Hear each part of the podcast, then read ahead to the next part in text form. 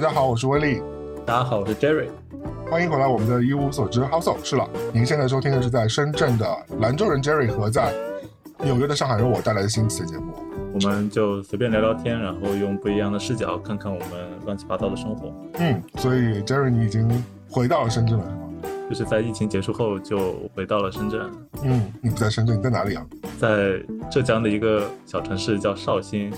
当时你不要乱给字节跳动好吧？就是因为公司给了一个机会让大家居家办公，我才觉得说啊，这个也许是一个比较好的出逃的机会。因为之前就一直想要出去玩嘛，但是实际上一个周末的休息，你出去玩时间是非常紧凑，而且其实是玩不好的，大部分时间花在路上，非常操劳。那如果有居家办公的话，就可以完全换一个城市，换一个环境，去享受一下旅行的感觉，同时还可以继续工作。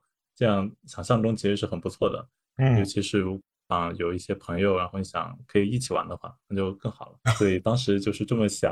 嗯，你刚讲了一大堆，我有很多疑问，现在已经派生出来在我的脑袋当中，我一个个问你啊。首先，你这个拖泥带水的人怎么在这件事情上那么……我已经拖了一周多了哎，而且我甚至觉得这一周多的时间也被浪费了。就是说，如果我能更早一点的就决定出行的话，其实我可以在外面待更久时间。就是以我对你的了解，不见兔子不撒 鹰的这个性格，你你怎么会就是莫名其妙跑到绍兴去？总是有个特别的理由，对吧？因为大家想要旅游，也不会直接第一目的地定在绍兴那么奇怪的地方。虽然我们的有一位主播 Allen 的，对他的老家就在绍兴，但你也不是因为 Allen 去的吧？Allen 在上海，所以到底是因为什么原因？就绍兴有个朋友啊，就一直很想见，然后我所以是懂懂，大家懂大家懂，嗯。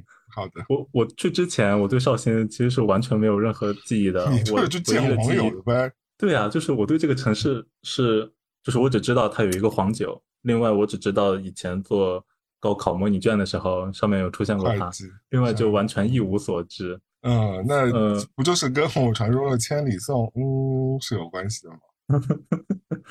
嗯嗯嗯，也不能这么说吧，就所以结果好吗？嗯，显然应该不怎么样，因为你已经回深圳了。如果结果好的话，你可能就 定居在绍兴。结果好，我也哦，我也不会放放下整个工作定居吧？那谁知道？你这种恋爱大过天的人，一些年轻人是吗？下半身驱动上半身的人，那很难说了。好了，所以大家理他，大家知道啊，见网友有风险啊。你就算千里送嗯的话，也可能是有不太好的结果的。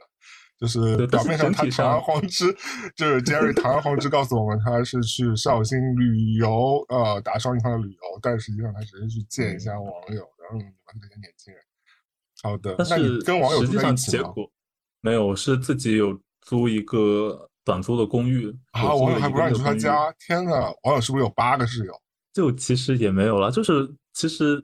也没有那么亲密，说到可以住在一起。然后还是说你，而且 网友是见而且这么久的时间，而且这么久的时间住在一个人家里，说实在也有一点不方便。而且我还有一当时你已经决定说你要住好久了，还是说你当时只是说就是先看一下，不行就撤？就短租了一个公寓，然后住下来了。哎，但是有可以让你就是主动送上门的，那说明其实你对这段关系还是有蛮多期望的。一般来说，你才会这样做。是的，是很喜欢的人，然后呃，所以我就觉得自己扑空了。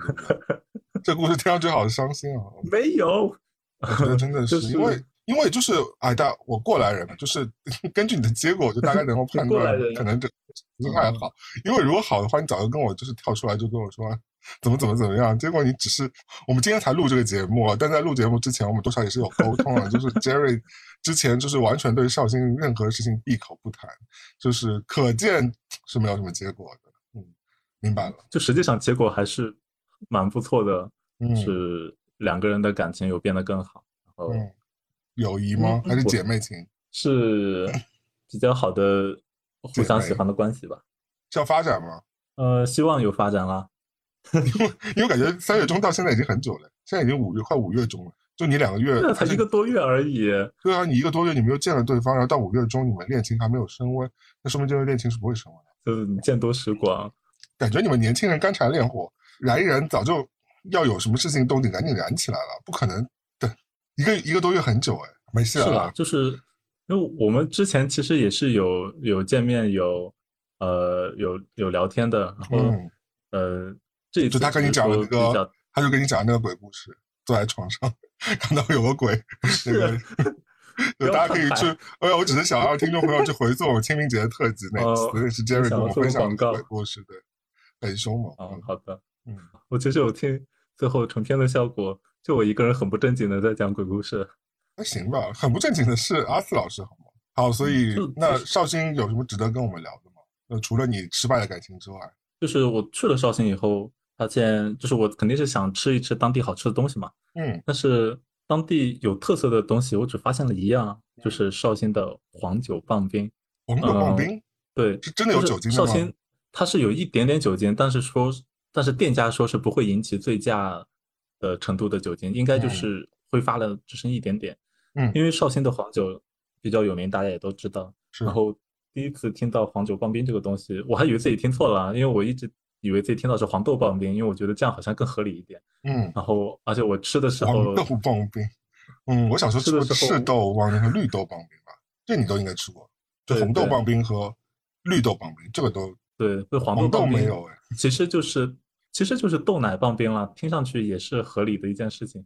而且我吃的时候里面其实是有一些颗粒的，我以为是黄豆的粒还是怎么样，但实际上它是糯米。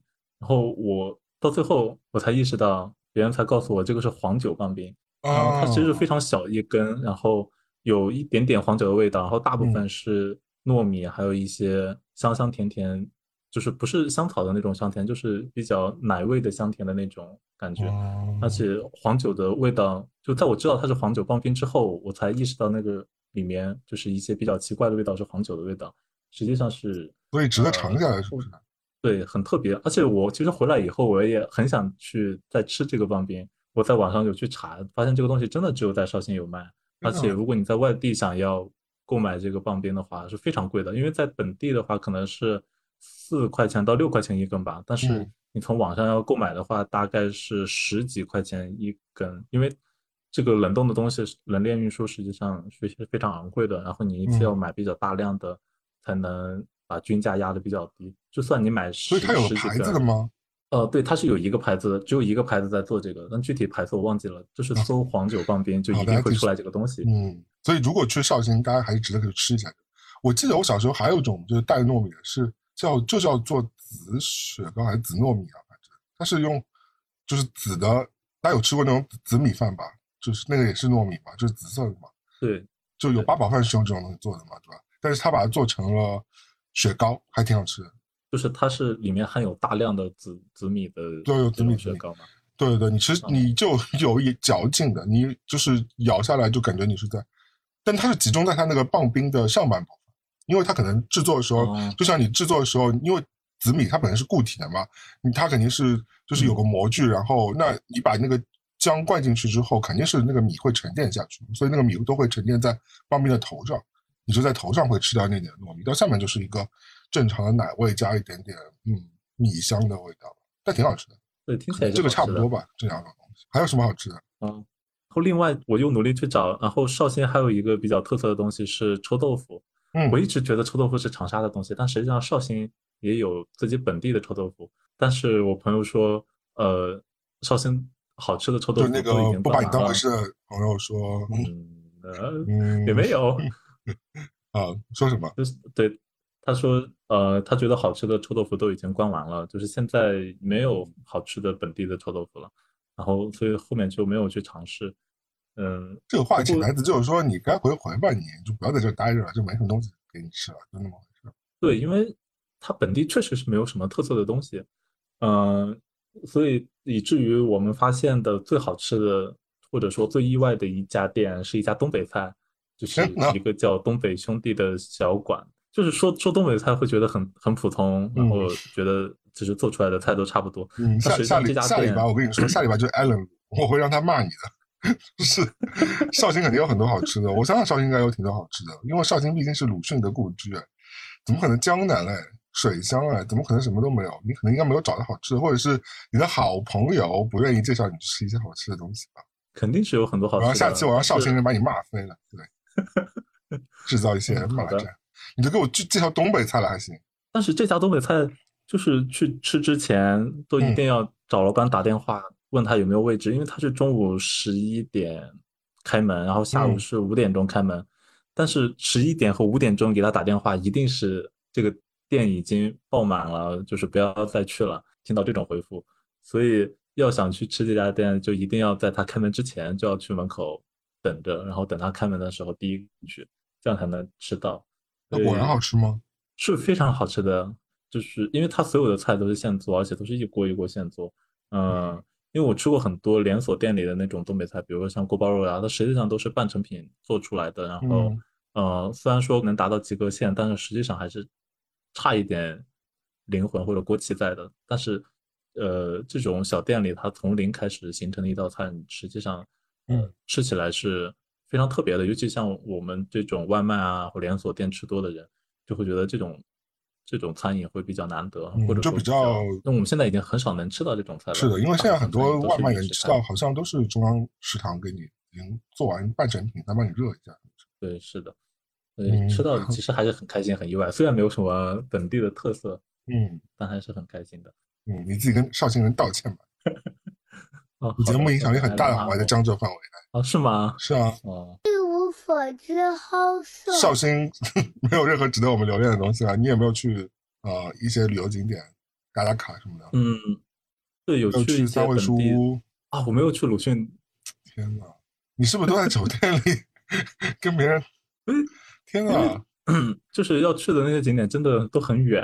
我有你整个，你让我想象一下啊，你整个行程就感觉你天天是在那个室内，就是进行一些室内的。活动，然后都在室内之就办公的只是下楼随便吃点东西，因为楼下有可能有东北菜，你就会觉得东北菜很好吃，但是根本没有尝试吃本地好吃的本地料理，天天过得非常的，也没有去任何的景点，嗯，哇，听起来是一个很向往的生活，嗯，所以整个绍兴的行程听上去没有任何值得推荐的地方吗？有去了一些景点，但实际上我觉得没有太大特色，因为我确实没有去鲁迅。呃，相关的那些比较有特色的历史景点，所以应该没有什么推荐吧。所以你在绍兴待了多久？待了两周多，快三周的样子。嗯，所以也没有很喜欢。也不是说没有很喜欢，它是一个节奏很，就不是很喜欢。我没有说他不，我没有说不喜欢他，他只是我没有找到比较有特色的东西。嗯。没事，绍兴人也不喜欢你，没关系。而且你的你的感情也失败了。好的，所以一周多，那你就等于说是四月初的时候。对，就是在清明节刚结束的时候，嗯，呃，公司就恢复了线下办公，然后我就回到了深圳。呃，那字节现在已经让你们去上班了，是吧？你们现在已经回办公室上班？那我们已经回办公室上班一个月了，然后比较正常的恢复以前的生活。因为之前是想要去上海，或者有想去换一下工作，实际上也有拿到 offer。对。主要的目的当时是想要换城市，然后说，呃，看能不能同时把薪资去上海，可以离绍兴近一点，是不是？在说什么？那我在根据你的人生轨迹在跟你分析啊，呃，但结果原因之一了。对，但结果拿到 offer 了吗？又有拿到 offer，然后，呃。就是能感觉到整个行业没有之前那么景气，然后可能拿到的薪资的话，没有想象中的那么好。就就从原来五千变成了六五六千五。对，就是是有一点涨幅，但是整个算上乱七八糟的东西，感觉不如继续维持现在的工作了。因为我最近看新闻，就是或者是我周围人啊，就美国这里的互联网公司情况也不是很好。对，整个行业是不太景气，而且确实有很多公司裁了蛮多人的。是，就是包括就是字节跳动也是。你那么讲，你会你会被你的 HR 挖出来吗？把你说说你透露公司 内部的信息？那就希望你的博客影响力不要太大啊，很大的好吗？我们现在辐辐射整个对吧？长三角以及海外，所以最后还是决定留在字节跳动，就是维持现在的情况吧。因为确实工作中其实也逐渐步入正轨，然后甚至这次年终也涨了一点点工资，所以觉得还还 OK。就是那为什么没有给大家买？不用说。但是你送给我的礼物不是也还没有送出吗？什么我送给你？我送给你礼物是电子消费卡，好不好？是哦，是的，是的哦。你要不要领啊？我送给你的礼物都是你立刻马上可以用的东西，好吗？你有没有心啊？你这个人。但是我其实一直很期待你的小王。哎，他在他在我脚边。不是我，我一直很期待你的小王，我一直想很想背着小王去出街。啊，我是在你我我昨天还在想说，因为我最近要给李老师寄包裹，所以我想说就把小王放在李老师包裹里，让他寄给。嗯，小王在，小王在你的。在你的熏陶下，我逐渐对这个这个奇怪的形象有了一些好感。大家知道小王是谁是吧？就是给大家安利一下，小王就是川沙七子当中的一个，就是那个尤克里里的小乌龟啊。大家一定知道川沙七子是谁吗？嗯，有的人应该不知道吧？就是好像最近热度低了一点了，琳娜贝尔什么的。对，嗯对，尤其现在就达菲家族里的嘛。但我们很迷恋的是那个小乌龟嘛，叫小王，白木的一个小乌龟，非常可爱。因为 达菲家族最早是我记得是东京迪士尼流行出来的。反正就美国是不太哈达菲家族的，所以呢，对，还好你能抢到货。对，美国迪士尼商店呢是有，是它好像达菲妻子好像就只有小王的周边，其他周边也没有。然后我就看到小王有一个小王的头的一个小包包，然后我就买了三个，给我们节目的 Jessica 老师一个，给 Jerry 留了一个，我自己留了。小王是一只乌龟啊，是只海龟啊，所以大家。我们很不建议小朋友背出去了，有点寓意不是太好。成年人的世界很脏，但我也不知道为什么它会在一个迪士尼的店里卖，而且就是没有人买。对，英文不叫这个，只有中文语境下才叫这个。是的。好，Anyway，这是小王。哎呀，刚刚想跟你说什么来着？被你扯小王给扯断了。呃，我逃避了呃要给大家买礼物这个话题。我刚刚是想说，我觉得你现在还是有优势的，在互联网公司，因为你年轻，就是不管在什么行业，年轻其实都是一个优势。是的，呃，嗯，因为你想，现在会都是那种啊，就是不上不下的三十几岁，然后就是我自己，然后就这种这种级别的人，还好我现在已经不在任何公司了，因为如果你到这个位置上，真的蛮尴尬的。我上次本来想跟朝阳也聊一下这个话题，因为我们俩年纪差不多，就在这个年纪嘛。我觉得我们俩聊聊其实差不多，因为像我们节目，Jerry 和绍兴人 Allen 他们俩年纪其实比较接近，Allen 比 Jerry 大一点点，但他们都还是属于比较年轻的人，比较能够奔他，都是二字头的人。所以整体来说，就是你们在职场当中的竞争力，就是因为你们便宜量多呀。是的，嗯，对，说是竞争力，其实对自己来说也不是一件，就是如果你是。足够好被燃烧的话，其实对自己来说也不是一件特别好的事情。嗯，说来只能说，但至少不会说没有办法养活自己，或者说突然面临失业这种比较严肃的问题。就暂时。但我觉得你这个话也只是你现在就可能因为过了二十岁，相对来说你的要求不会有三十几岁那么刁钻，你对生活的要求也不会那么刁钻。而且你大家都知道，随着你年龄增长，你所有东西成本都会变高，你医疗就会变高。你住的，或者是你有家庭之后，你很多东西都是就成本就会几何级的增长。但如果你工资如果没办法几何级增长的话，那就会非常的吃力很辛苦。所以中年人还是挺悲惨的。我现在过二十几岁，那你让我睡地下室，我可能也行，或者是对吧？你让我稍微吃点苦，年轻二十几岁你不会觉得有什么事情，但三十岁真的不想那么多。跟 Jerry 我们不聊中年悲歌，因为 Jerry 并已经不是中年。中年悲歌，听一听你们聊的中年悲歌。我们已经聊过很多次中年悲，我们上次不是还连痔疮手术都开始就都聊到了很多，就是中年人会有的一些状况。一无所知，好色。好的，在 聊你最近其他分享之前，我先讲讲我昨天去看《吉博二》的情况吧。好像现在都已经有枪版偷跑出来了，好像是，但是不觉得看这种好的电影看枪版。是一件不过瘾的事情，或者我看很多，有点浪费电影。我昨天在微博发完之后，发很多人都已经看过了。但我昨天在我昨天看 IMAX 嘛，应该是也是第一场点映的。嗯，我觉得挺好看的，我真觉得挺好看的。而且让我挺意外的是，我不剧透啊，就是我一般都不会剧透这个剧情的。但是就是我觉得挺意外的。第一点是，我觉得终于做有点像啊大人的电影了，就因为原先我觉得。迪士尼、漫威可能为了照顾到它的受众群，所以它定位相对来说会比较照顾到各个年龄阶层嘛。但这集其实蛮血腥、暴力的和惊悚的，有几个镜头有很大型的杀戮哦，而且是那种见血的杀戮哦。那就是他已经不 care，就是想让小朋友看到这件事情了。对，我不知道这我不知道这部的分级是多少，对，但至少我觉得，嗯，应该是 PG 十三以上的吧。不然的话，小朋友看可能会觉得有点害怕的。甚至有几个镜头真的还挺惊悚，不过挺好看的。因为作为一个我很喜欢惊悚和血腥暴力片子的人，我就会觉得这几个是我的点。因为我本身我真的我觉得我我昨天在微博上说，我不我不算是超级英雄的粉丝和漫威的粉丝，我真的还好，说实话，我只是每部都可能会去看一下，也不是每部了。我最近也是也有点烦了，我觉得其实也没办法，就套路差不多吧。那。但我就觉得说，如果有大片，反正而且如果是呃好一点听，对吧？IMAX 或者是 Dolby 或者是这种三 D 的，可以看看的话，其实就是当个放松嘛，对吧？那也无可厚非去看一眼。只是就你真的到厅里去，其实我那场，因为你看你会去看这种点映的，基本上都是呃漫威脑残粉嘛，或者是一个真正喜欢这种超英电影的人。呃，当然对他没有歧视啊，但我觉得。他们就会就是很多的镜头都会欢呼啊、吹口哨啊，然后哇哇或者是之类，就是非常热情，就是都能打到他们点。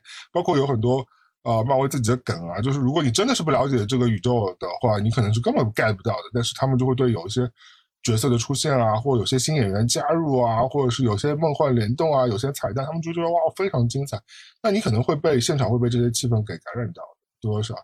就像你，哪怕你去看一个你不是很喜欢的歌手的演唱会，对吧？或者你一般的那种歌手，那旁边都是他歌迷的话，你就会觉得说，哇操！就是你至少这种你会被现场这个气氛稍微带动一下，你会觉得可能对他的这个整个电影的印象会好一点。而且实际来说，我觉得吉普尔给我的感觉的确也是比新蝙蝠侠给我感觉好。因为很多人，我昨天也说完这个感受，在微博上就很多人吐槽我嘛，就觉得。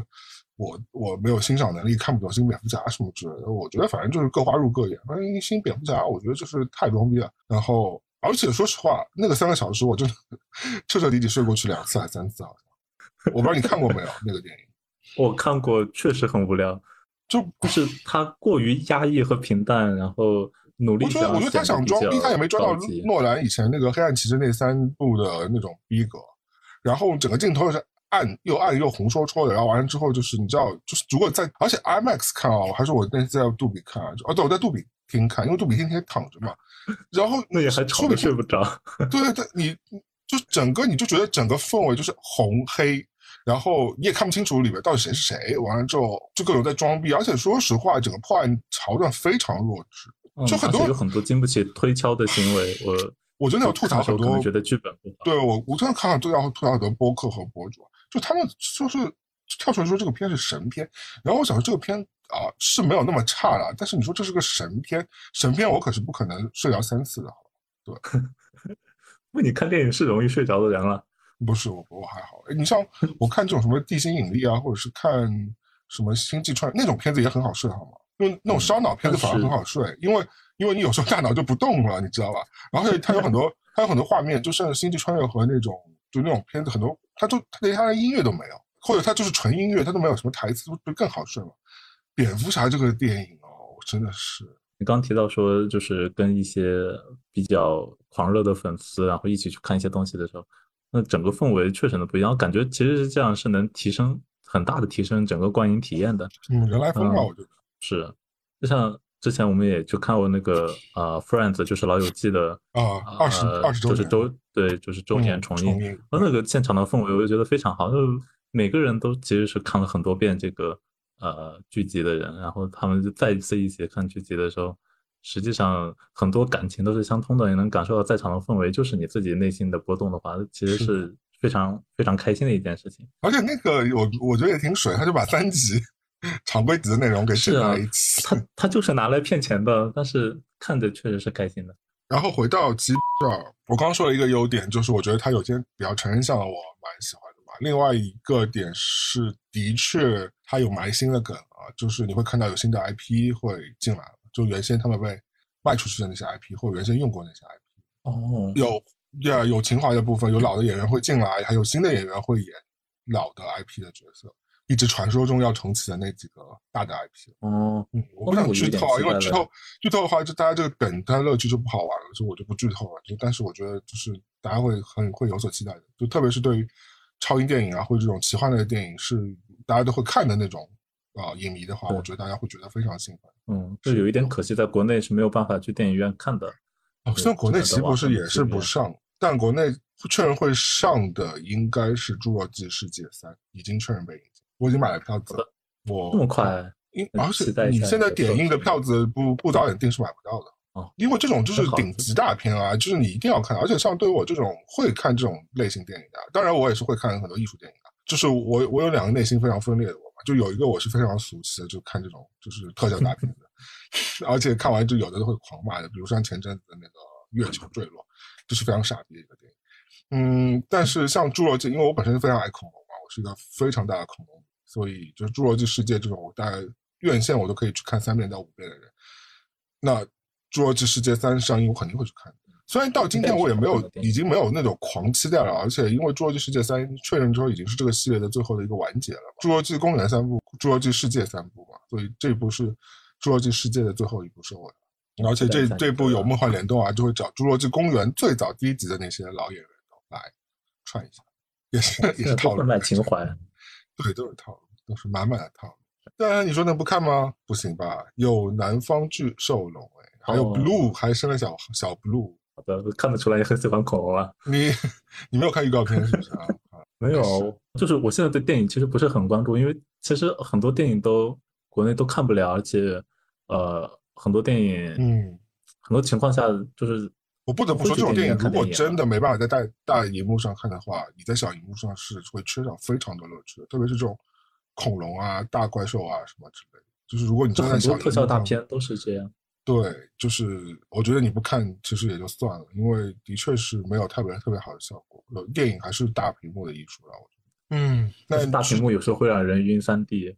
我我尽量不看三 D 的，说实话。我一般都不会选三 D，我会换选 IMAX 或者选 Dolby，要么座椅舒服点，音响好一点，要么就是屏幕大一点。文化生活就除了见网友之外，已经没有任何事情发生了。我本来想说三 D 的事情，好像呃，因为我之前看在用 IMAX 看敦刻尔克的时候，因为它有大量的飞机旋转的一个镜头，然后看就真的看到晕车，看到恶心，看到我不得不闭着眼睛等完了这整个电影。敦刻尔克有当时就觉得对它。就是有很多飞机的第一视角的拍摄，就是一直在旋转，一直在。哦，汤姆哈迪的视角在转，对吧？对，因为汤姆哈迪演一个飞行员嘛，我记得。对，就是当时有有被惊讶到，说我看一个电影竟然还能看到晕车。没事，有汤姆哈迪我不会晕的。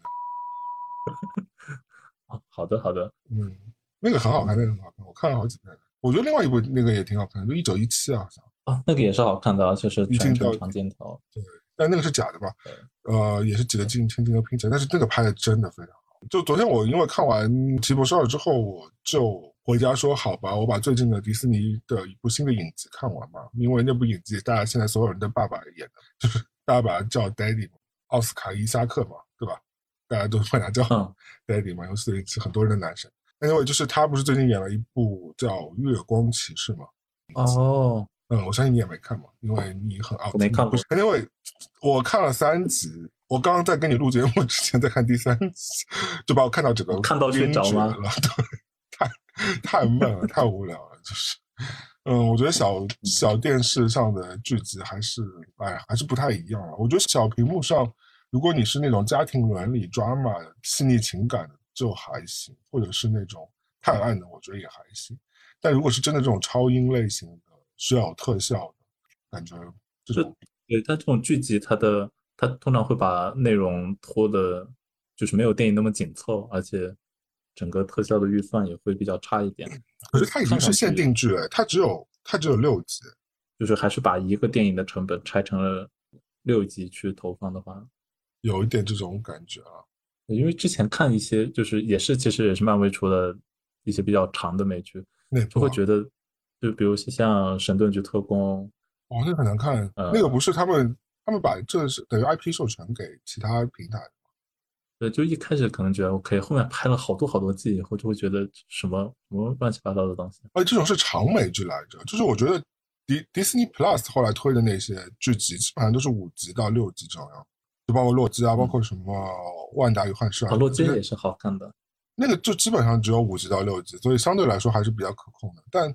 他之前放给别的 IP 啊，包括像什么什么呃那个讲什么呃 Hell's Kitchen 那个那个律师的那个夜魔侠，嗯，对啊？那种那种有一堆啊，还有什么什么打拳那个赚钱啊，我也不知道，反正那些就是授权出去的那些边缘角色，那种就是一季开发都是十集二十集的那种啊，那就是特别水的这种没，你就是没什么好看的，而且那种剧集哎呀就套路完了，反正就是对，我也不爱看，的确是不爱看，神盾局特工我也不觉得不好看。感觉里边人都没什么亮点，美剧太容易高开低走了。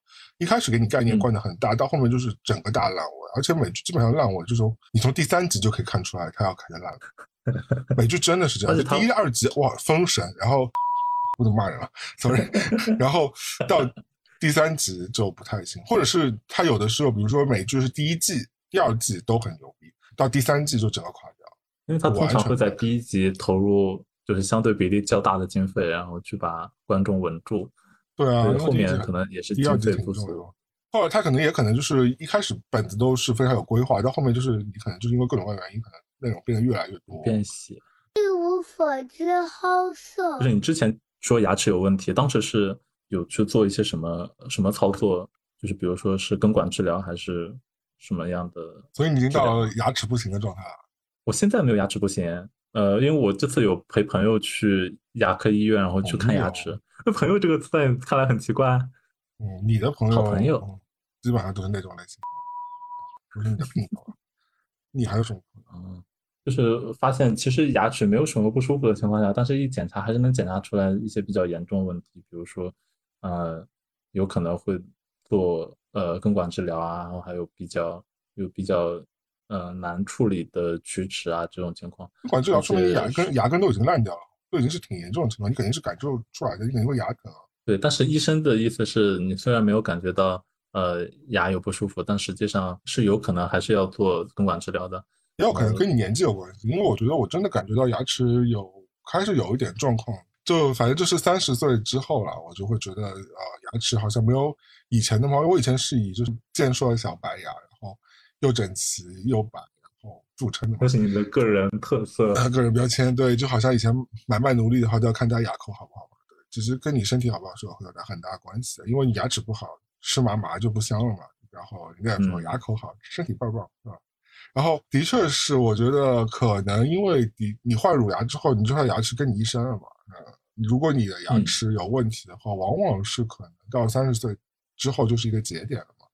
所以我当时最大的一件事情导致我要开始看牙，就是因为我其实犬齿后面有一个牙齿，在有一次吃樱桃的时候，就是我咬到樱桃壳，然后它就就是卡在了那个当中，一用力就其实把它给劈那个牙齿给劈开了，其实挺挺疼那个状态，就是牙齿是有一个裂缝，然后这个有裂缝之后，其实就导致这颗牙齿就一定要拔掉了。因为它会一直发炎嘛，然后我就陆陆续续，我当时还觉得没那么严重，但是我当时就觉得这个牙齿好像就一直很不舒服，而且牙龈就会一直发炎。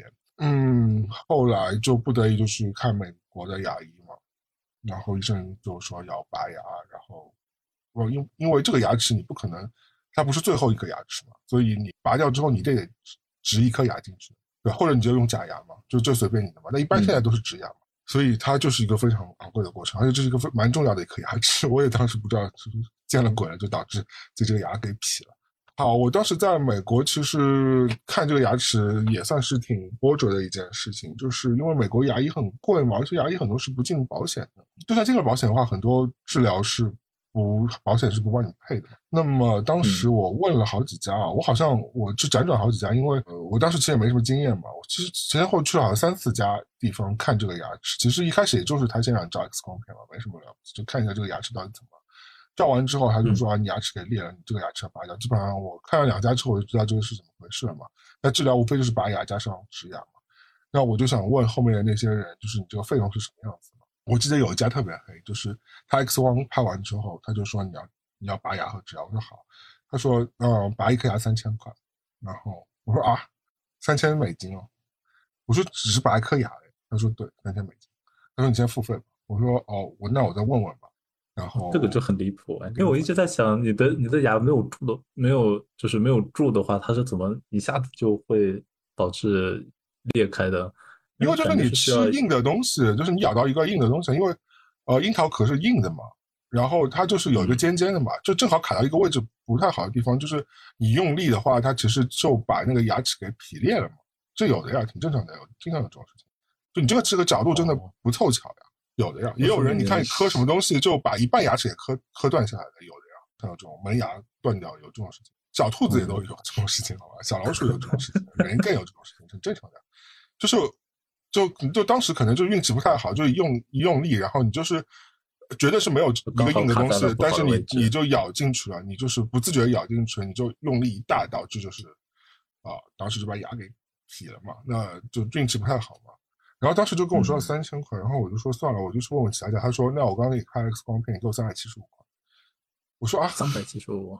对，后来就就熬不过嘛，因为你的确也是拍片了，然后完了之后他就就不依不饶嘛，就是。但是因为我也是在美国有拔一颗牙，就有一颗智齿，当时疼的不行，然后没有办法去拔掉。但是整个包括拍片，然后做完整套手术下来，也只有四百五十块美金。你那时候有学校保险吗？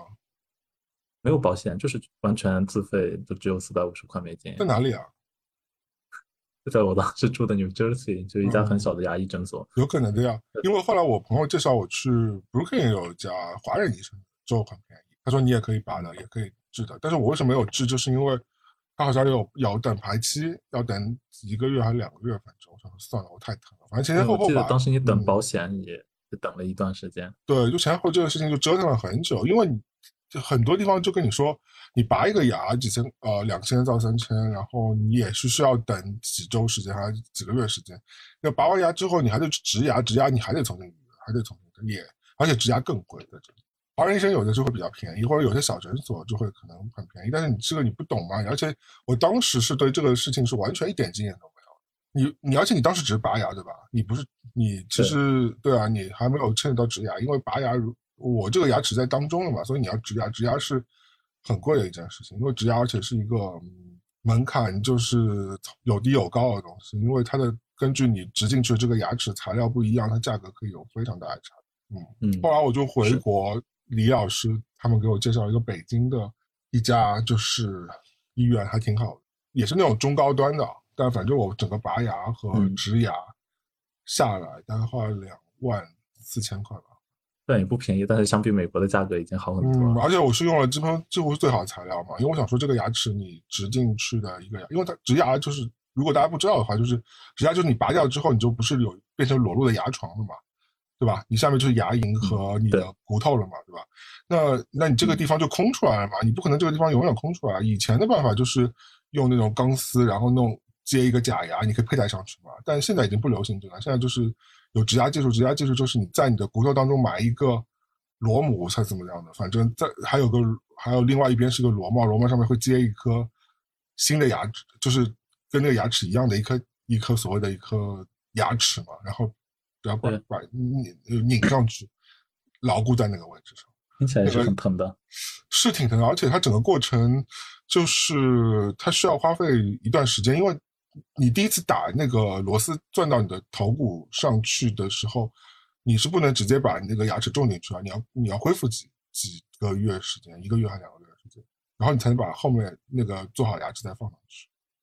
所以它是有两步的。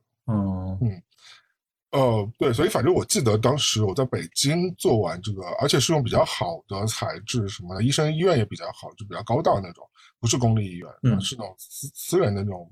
啊，牙齿的什么治疗中心啊，然后反正就是两万四千块钱吧，一颗牙齿，过去我还是能接受，我觉得还行吧。就是，嗯，华尔街好像基本上也就这个价格，差不多。哦，我以为你是牙齿本身出现了什么问题，那这样说起来，其实只是运气不好，但是你的牙齿本身还是很健康的。但牙齿本身，我觉得到了三十岁加之后，也是会没有以前那么好的，真的会没有以前那么好。所以现在很多就是各种各样的手段就要用起来了，比如说。我现在都会用水牙线了，包括正常的物理的牙线也会用，水牙线也会用，然后电动牙刷肯定是要用的，然后漱口水什么的就是正常的，而且定期的你可能如果你经常用水牙线或者是用牙线的话，那你可能牙结石状况没那么严重嘛。但如果你如果不太平时不太注意的话，你会发觉你的你就会有挺多牙结石，然后你就要定期去洗牙，然后定期的去做检查，然后。去补一些漏洞，反正其实就是随着你年龄增长，这个部分的花费肯定会越来越多的。而且我觉得这当然有个体差异，有人天生就牙齿可能相对来说比较好，有的人天生就是牙齿不太好。像，嗯，我们另外一位主播露露嘛，就是也是我好朋友，她牙齿就一直不太好，所以其实她也是蛮多受到牙齿困扰的人。然后她也做过根管治疗了，然后也做很多各种各样的。但是就是有的人就比较衰，就可能他天生牙齿可能。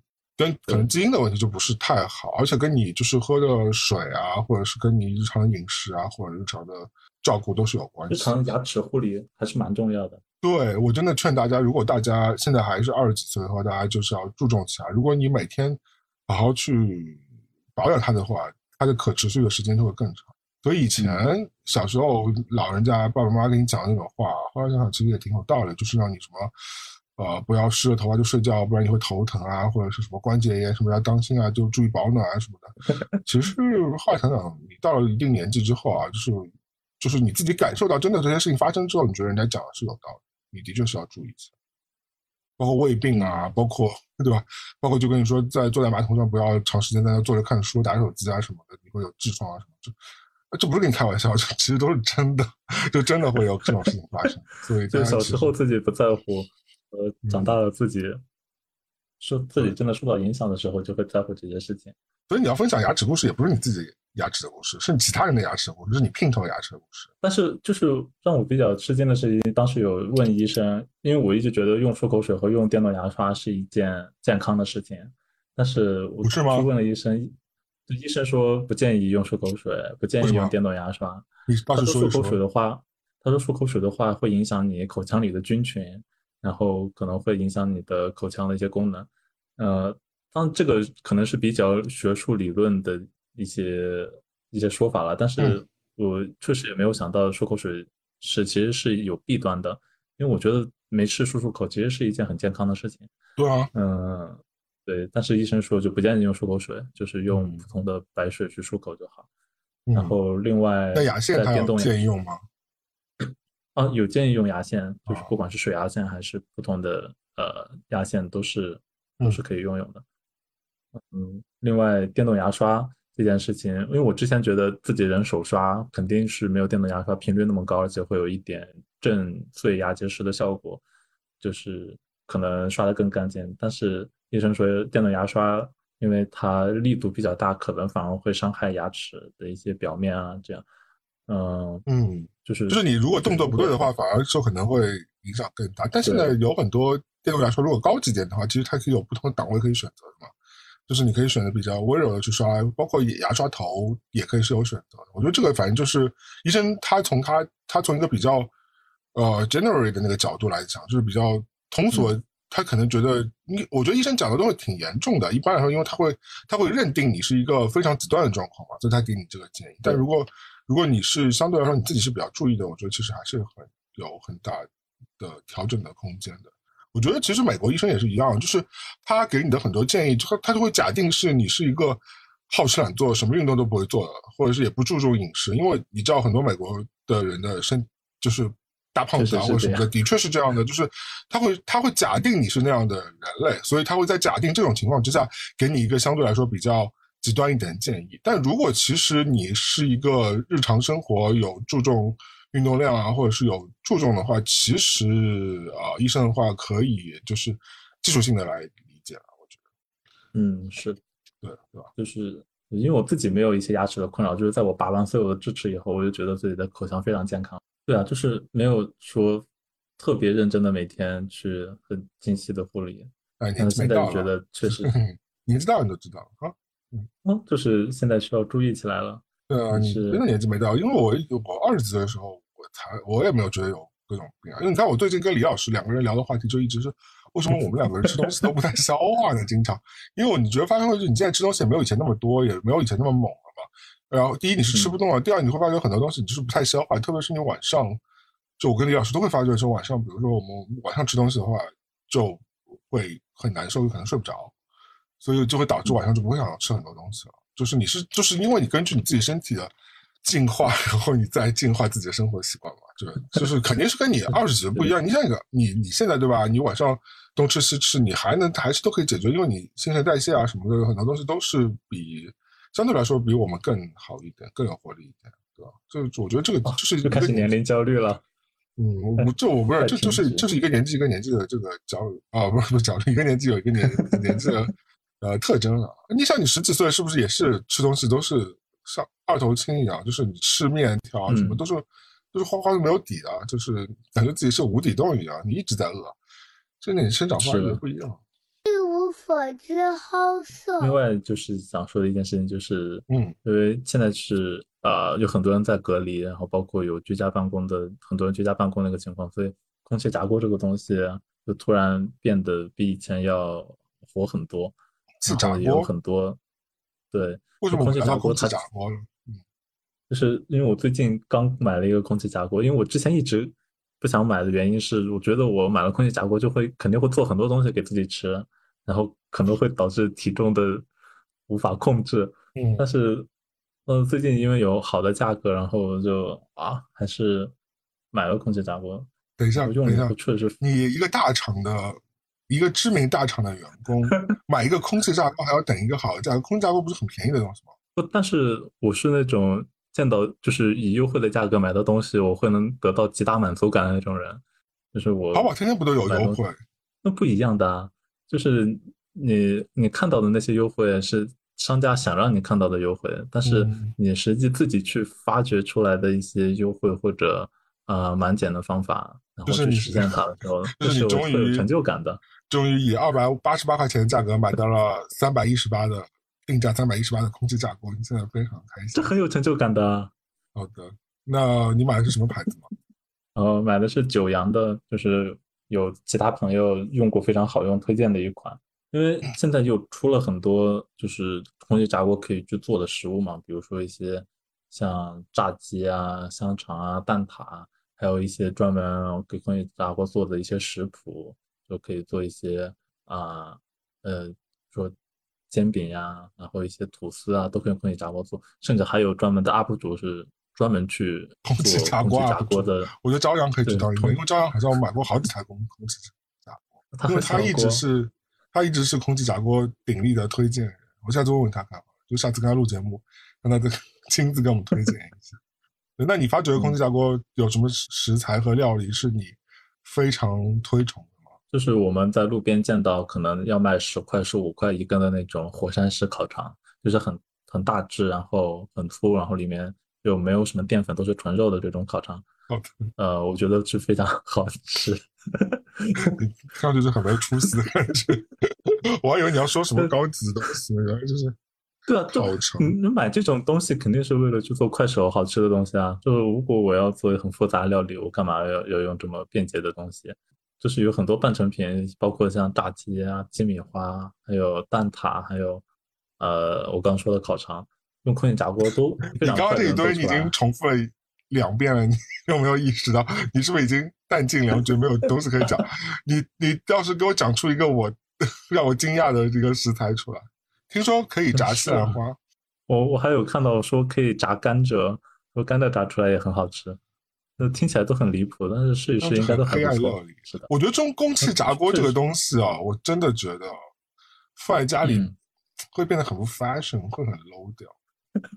但是它能提升你做便捷食品的质量。我连电饭煲都没有的人，你就不要。那是你不吃米饭的，但是你是爱炸鸡的男人。那你电饭煲除了米饭还可以做汤啊什么的，对吧？还可以做别的东西。电饭煲有不还可以蒸东西呢？不也不一定是光做米饭。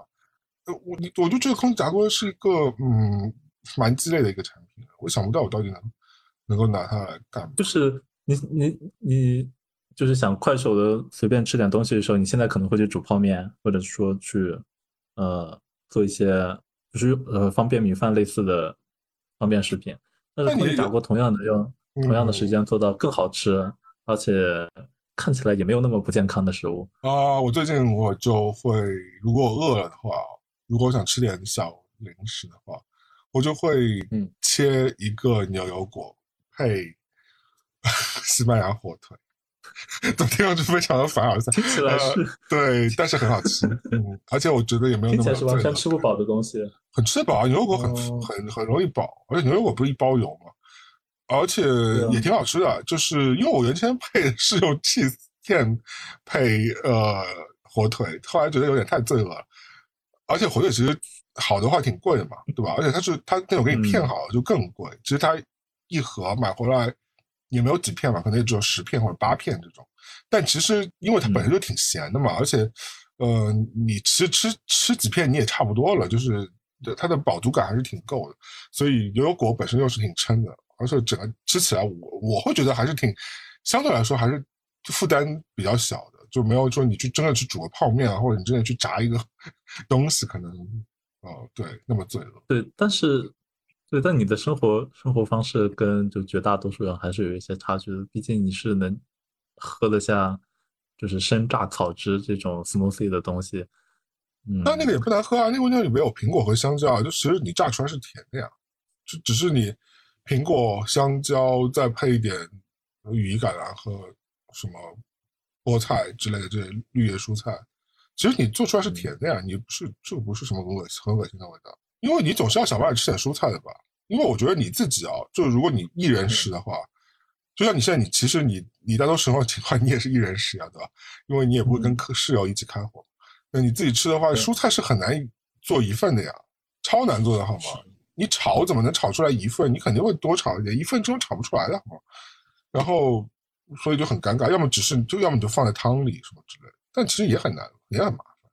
所以我就觉得 smoothie 相对来说还是一个比较快速可以把蔬菜吃掉的一个方式，而且我又不喜欢吃色拉，说实话，就是我觉得色拉很麻烦。就是 你不喜欢吃真实的蔬菜，但是又想吃。我喜欢的就是，如果我今天真的是楼下去餐厅，美国习惯来说，你餐前有一个 appetizer 是一个呃，就 salad，其实其实挺正常的嘛，对吧？其实就是，而且你很容易点到，因为大家都有这个习惯的。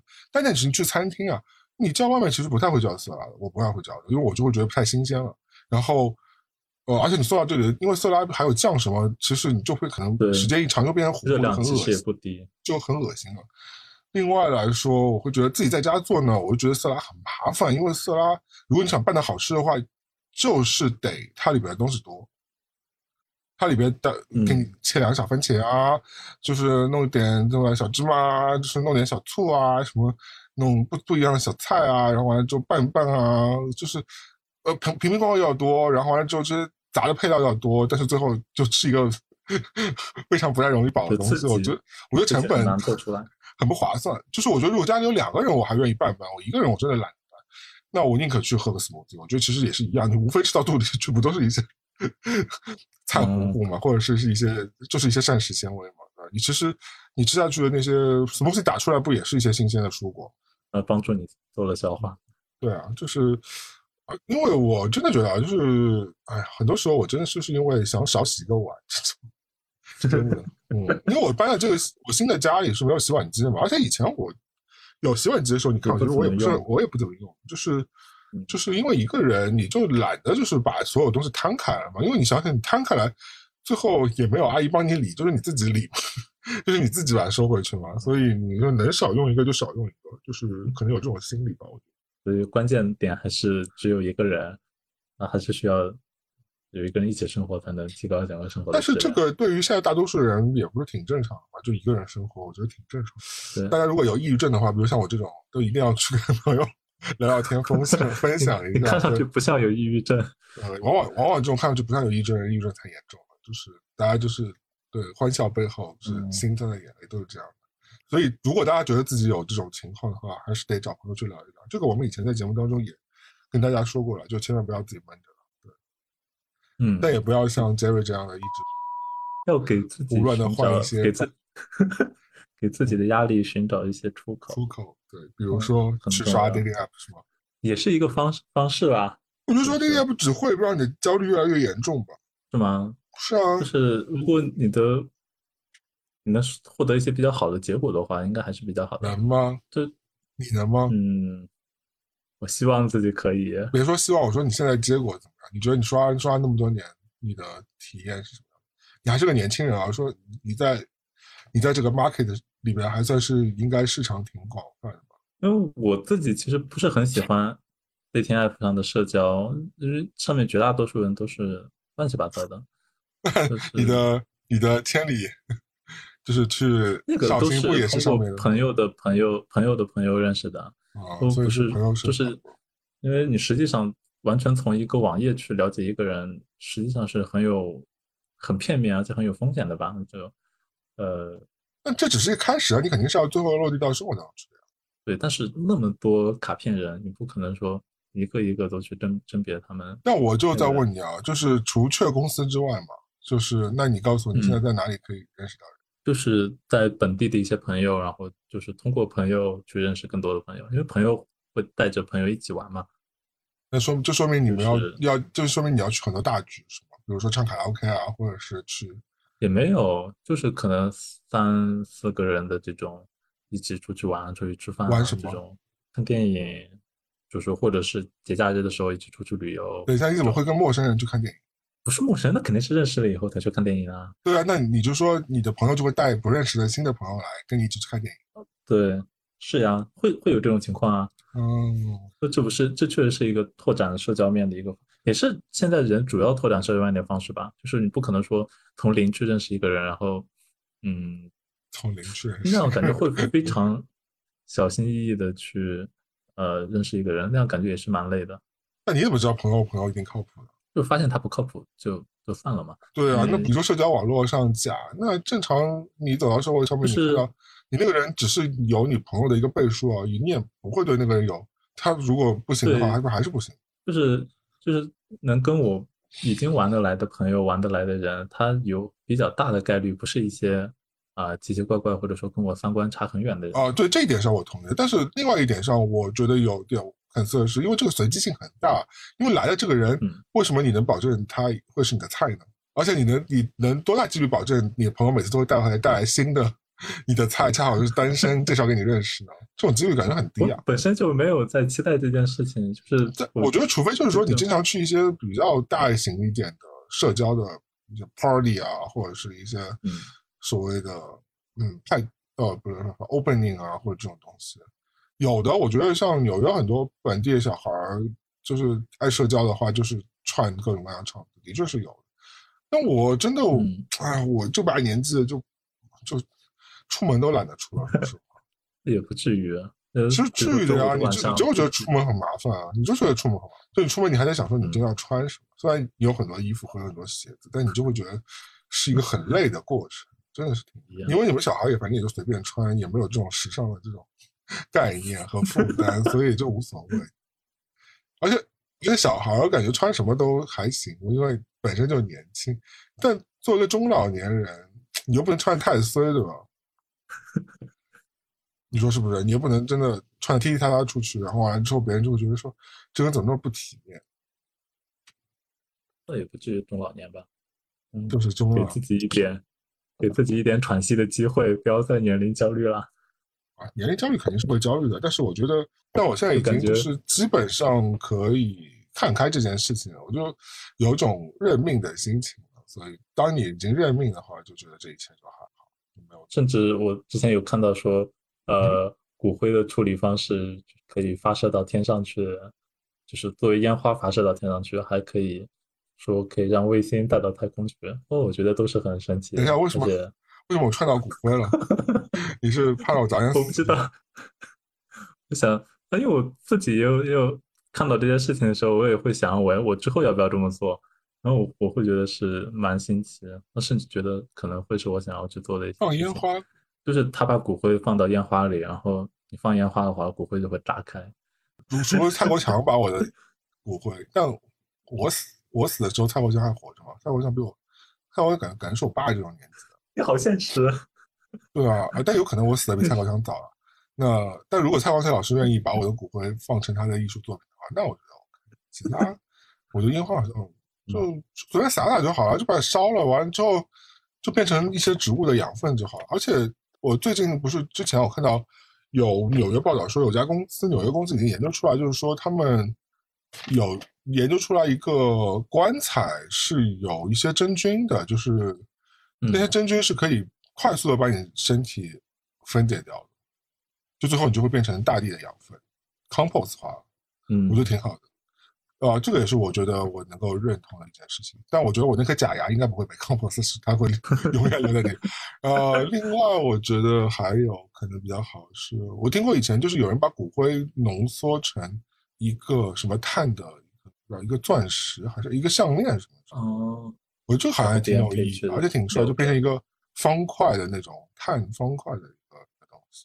这个听上去好像也挺有趣的。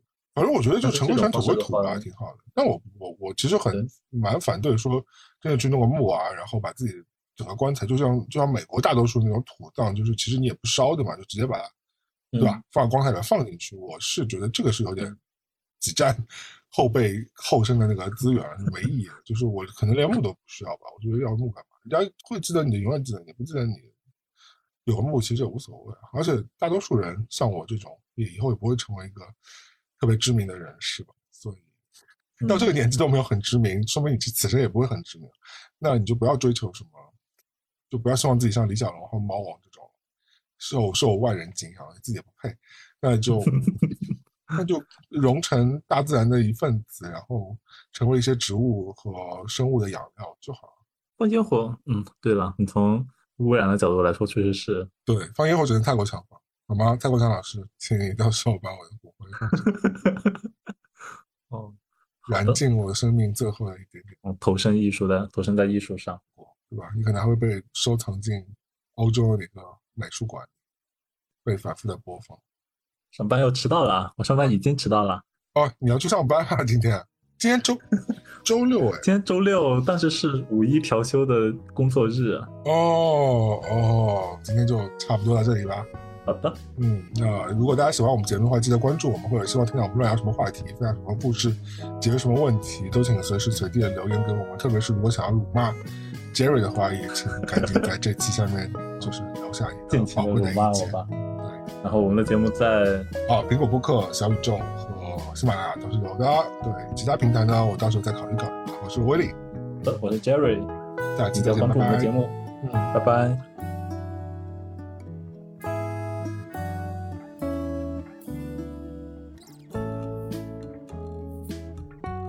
去公司上班？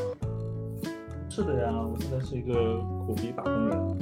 那你们番茄什么倒闭了吗？番茄小说？暂时还没有倒闭了，希望它能。撑到我离开。